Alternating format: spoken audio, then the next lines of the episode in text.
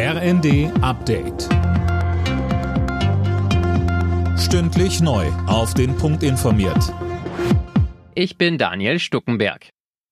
Der Bundesrat hat das neue Infektionsschutzgesetz abgenickt. Damit kommt unter anderem eine FFP2-Maskenpflicht in Arztpraxen, in Krankenhäusern, Pflegeheimen und im Fernverkehr. Härtere Auflagen für Schüler wurden dagegen aus dem Entwurf gestrichen. Dazu sagte die Präsidentin der Kultusministerkonferenz Karin Prien, ich bin sehr dankbar, dass die Bundesregierung sich bereit erklärt hat, diesen Irrtum zu korrigieren.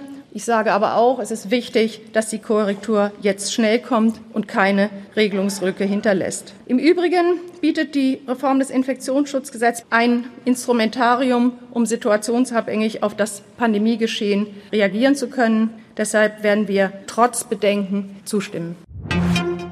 Kanzler Scholz hat angekündigt, dass sich die Bundeswehr auf ihre Kernaufgabe rückbesinnen soll, die Landes- und Bündnisverteidigung. Andere Aufgaben wie die Hilfe in der Pandemie oder humanitäre Einsätze hätten sich dem unterzuordnen, so Scholz bei einer Bundeswehrtagung. Und weiter? Als bevölkerungsreichste Nation mit der größten Wirtschaftskraft und Land in der Mitte des Kontinents muss unsere Armee zum Grundpfeiler der konventionellen Verteidigung in Europa werden, zur am besten ausgestatteten Streitkraft.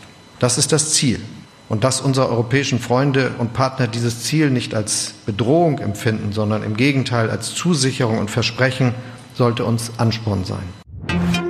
Bund und Länder streiten weiter über einen Nachfolger für das 9-Euro-Ticket. NRW-Ministerpräsident Wüst spricht von einer vergifteten Einladung des Bundes zu Gesprächen darüber. Hintergrund ist, dass die Länder eine Milliarde Euro beisteuern sollen.